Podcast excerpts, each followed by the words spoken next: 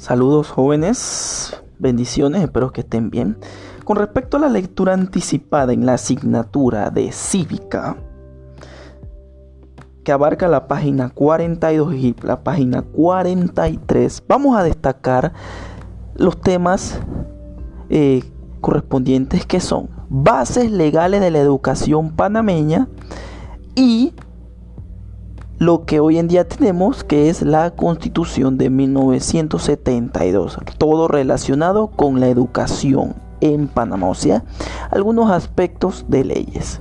Nadie aquí es abogado, nadie aquí es experto de leyes, pero debemos de conocer puntos esenciales ustedes como estudiantes y mi persona como educador debemos de conocer aspectos esenciales. Viéndolo de antemano, en un principio vemos algo de historia,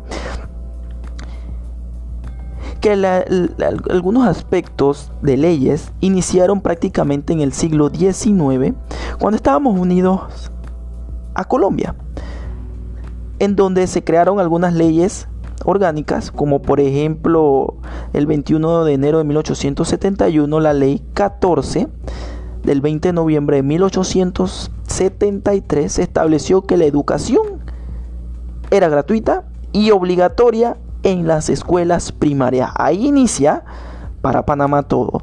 Pero después en la época republicana, a partir de 1903, se crearon aspectos como se crearon escuelas, se promulgaron leyes de organización del sistema educativo. Luego pasamos a 1904, donde ya empezó a agarrar forma la Constitución. En el título 15, disposiciones generales, artículo 100, 133, en donde se establecía que la educación secundaria y profesional era obligatorio y gratuito. Ah, oh, obligatorio y gratuito. Ahí vamos avanzando. Luego pasamos a, eh, a 1913, 1917. La constitución entonces de 1941 abordó temas como por ejemplo en el título 3 derechos y deberes individuales y sociales, ahí es donde va entrando en el título, en la constitución. Era un deber esencial del Estado, la educación. O sea que el Estado tenía que velar por la educación de todos los panameños, de en donde era obligatorio la escuela primaria y gratuita en muchos de los centros educativos.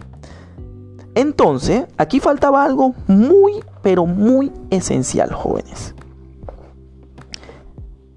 En aquel entonces no poseía carácter constitucional. O sea que no había como una institución que velara el cumplimiento de estas leyes. Sabemos que el gobierno, muy bien, perfecto. Para entonces, en 1941, con las leyes 84 y 89, el primero de julio, se crea lo que hoy conocemos el Ministerio de Educación, con sus siglas conocidas MEDUCA.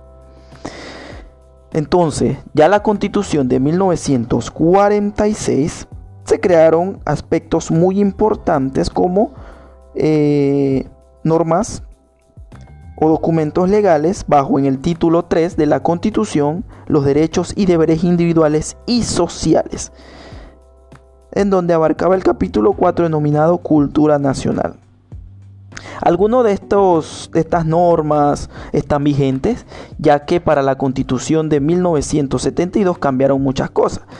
Aquí hablan temas de la educación preescolar, las escuelas técnicas, las becas de los alumnos, la enseñanza de la historia como la patria y la cívica, a cargo de panameños, no, no la puede dar un extranjero.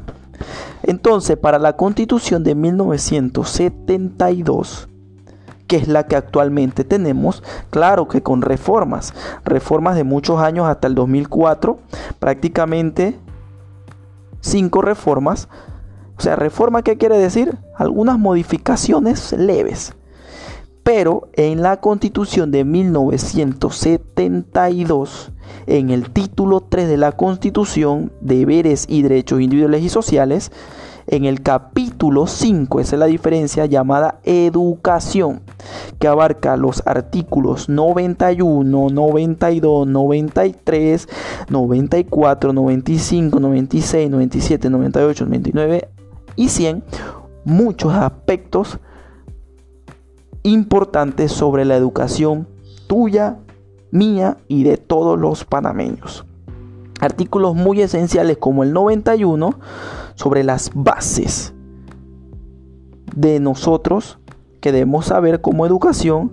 Es un deber de los panameños, los padres se deben de involucrar eh, para asegurar el desarrollo de las personas, el artículo 92 y 93. Eh, velar por cada uno de, los niños, el artículo 94 sin distinción de raza y muchos otros aspectos que, que destacaremos. Así que jóvenes, les exhorto que con este audio les ayude a poder comprender mejor la lectura, página 42 y 43, y nos estaríamos viendo. Saludos jóvenes.